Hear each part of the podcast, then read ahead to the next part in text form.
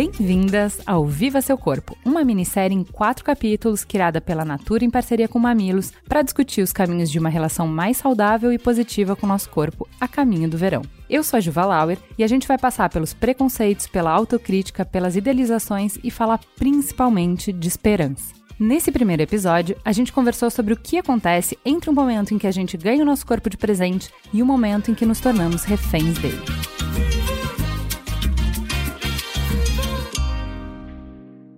Nosso corpo já nasce pronto, com tudo que precisa para aproveitar o sol, a praia e os verões a vida inteira. E já que é assim, o natural seria que a partir do momento em que a gente sai da barriga, o único desafio fosse crescer e se aperfeiçoar para curtir cada vez mais. Só que não é bem assim.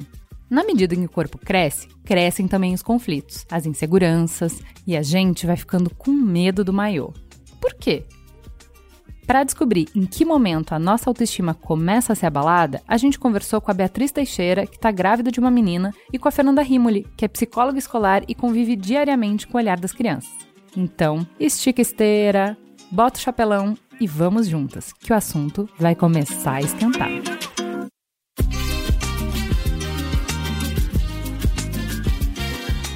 Para começar a construir essa história, a gente deu um passo para trás e foi tentar descobrir como se vê a mãe de uma menina que ainda nem nasceu e o que ela projeta para a nova mulher que vem aí. Meu nome é Beatriz Teixeira, tô grávida de seis meses. Como é que tá a sua relação com o corpo nesse momento tão especial? É curioso que a, a, gravidez, ela vem com essa premissa que tudo bem, né? Está tudo bem com o seu corpo porque você está grávida, então você está gerando uma vida. Então o que acontecer com o seu corpo é muito aceitável para mim. Então, se mostrar barriga, se não mostrar barriga, se vai ter estria, se não vai ter estria, tá tudo bem porque é em prol de um, uma outra coisa que não sou eu, assim, é em prol da minha filha, então está tudo bem aceitar ele. Isso é uma visão muito sua e muito legal. Eu não diria que isso é uma coisa que uma experiência compartilhada pela maior parte das mulheres, sabe? Tem mulher que tem muita angústia com essas mudanças do corpo da gravidez, que sente um peso muito grande, assim, porque não consegue se liberar dessa obrigação de ser aquele corpo dentro do padrão porque está grávida. E eu entendo a contradição,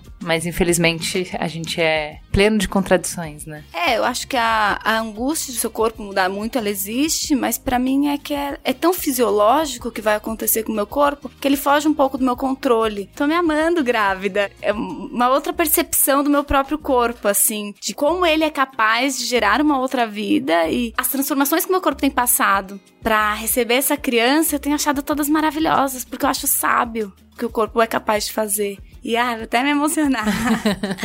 é, é muito bonito você ver que seu corpo ele tá pronto para receber aquela criança, assim. Você não precisa fazer nada. O que, que pode ser mais importante do que gerar um filho? Então, estria nenhuma e gordurinha nenhuma, para mim, pode ser mais importante do que isso. É muita gratidão você saber que o, seu corpo ele tá fazendo tudo certinho. Você só precisa seguir ali. O que eu espero é que talvez esse momento de gratidão com o corpo durante a gravidez me traga exatamente, talvez essa nova relação de entender o meu corpo como muito além de só alguma coisa que ele tá aí para mostrar, né? Ele é muito mais que isso. E se ele é capaz de gerar essa vida, ele também está gerando a minha todos os dias.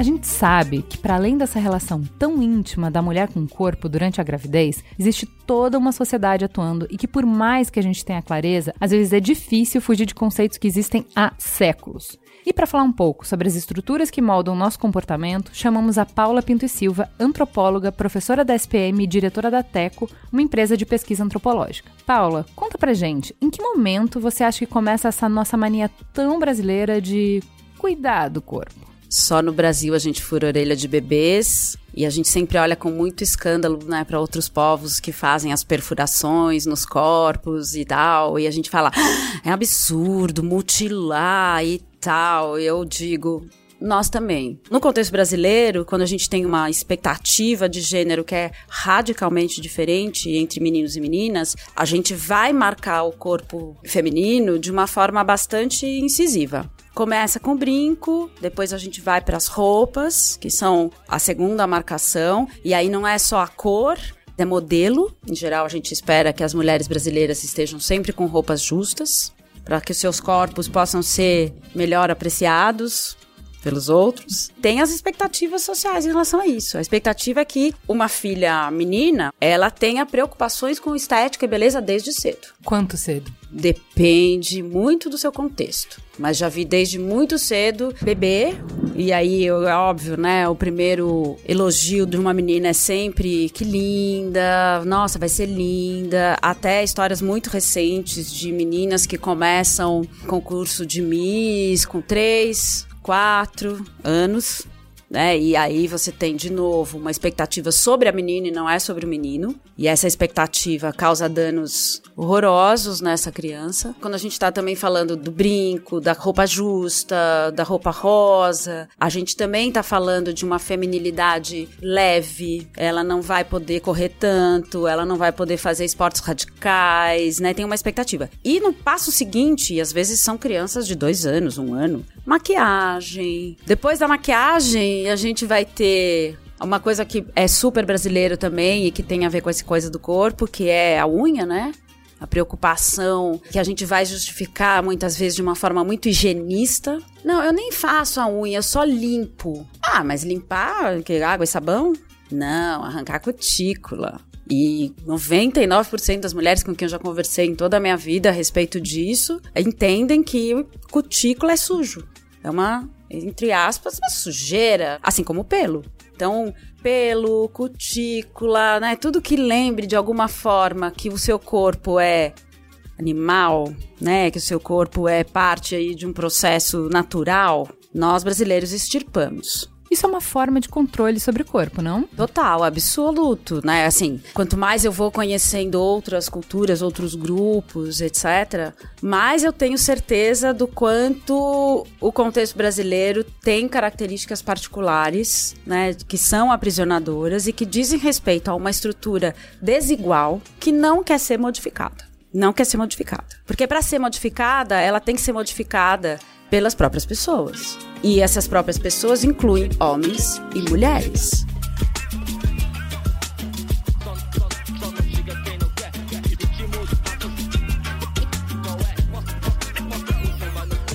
A gente já viu que a construção da identidade e da autoestima começa muito cedo, ainda na primeira infância. É nessa época que as meninas se desenvolvem internamente e solidificam o valor e as referências que têm de si mesmas. É claro que os exemplos são importantes, mas mais importante ainda é criar espaço para que elas próprias construam essas referências. Como assim? Foi por isso que a gente quis conversar com a Fernanda Rimoli, que é psicóloga escolar e convive diariamente com o olhar das crianças. Acho muito importante ter cuidado com aquilo que a criança tem contato. Rede social, as referências na TV. Tem uma coisa de diminuir o tempo da infância, fazer com que eles sejam cada vez mais produtivos e menos infantis. Isso acontece muito, né? Porque lá na frente tem que ser bem sucedido.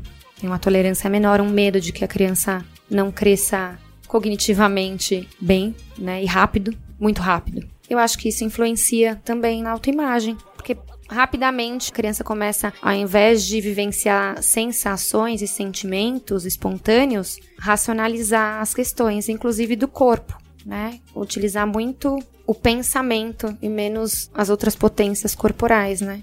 Porque vivenciar de outra forma o mundo, como a brincadeira da criança, tem relação a se sujar, a se molhar, a ter contato com outras crianças, a abraçar, a ter natureza, música, essas coisas equilibram esse excesso de exigência mental e concreta, que é a imagem em si. Mas a vivência de um joguinho de celular, ela é muito restrita para um corpo que precisa ser vivenciado inteiro. Então, rapidamente a criança utiliza pouco desse potencial, ficando parada, mexendo as mãos, se atentando visualmente e uma parte do cérebro, né, utilizada ali, além da hiperestimulação, né, que não é do corpo todo, é mental, é muito mental. Então, é muito prejudicial, né? A falta de contato com o outro também.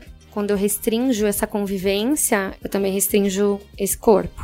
Né? Eu restringo as emoções, consequentemente. O corpo, ele fica protegido, mas contido, né?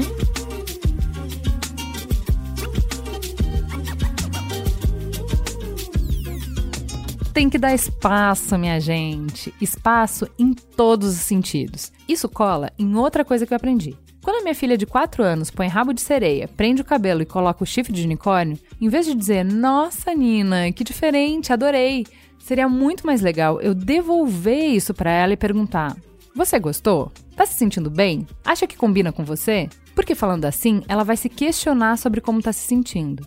Talvez não venha uma resposta pronta, mas eu estimulo ela a ter essa resposta desde cedo. Falando assim, eu crio nela o espaço para construir dentro de si uma opinião e um valor sobre o que ela vê e o que ela é. Assim ela não cresce à base de elogios, dependendo do olhar do outro.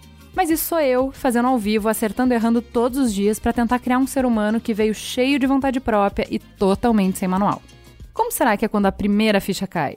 Vamos voltar lá na Beatriz, que está vivendo a gravidez, a nossa fase mais plena de idealizações?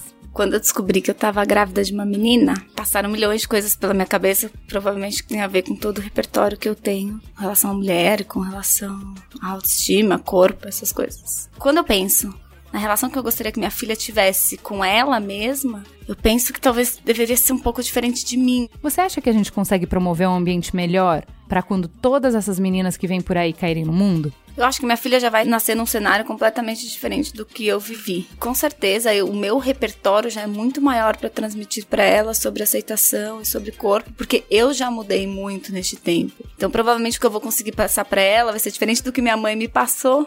E eu confio que ela nasça com outros conceitos e um pouco mais liberta deste mundo. Então eu acho sim que nós evoluímos e que as discussões estão muito mais abertas e que a menina de hoje, daqui 10 anos, vai estar tá mais aberta para esse tipo de discussões e mais talvez mais aberta para diferença também. Talvez ela tenha mais força para fugir desses padrões. E é o que eu queria muito que a minha filha tivesse, uma aceitação com ela mesma de que ela não precisasse estar o tempo todo à mercê do que o outro está pensando sobre ela, sobre o próprio corpo dela. E como é que ela poderia olhar pro corpo dela com todas as imperfeições que ele vai ter, porque ele vai, e falar, tá tudo bem para mim, assim. Eu sou perfeita na minha imperfeição, sabe?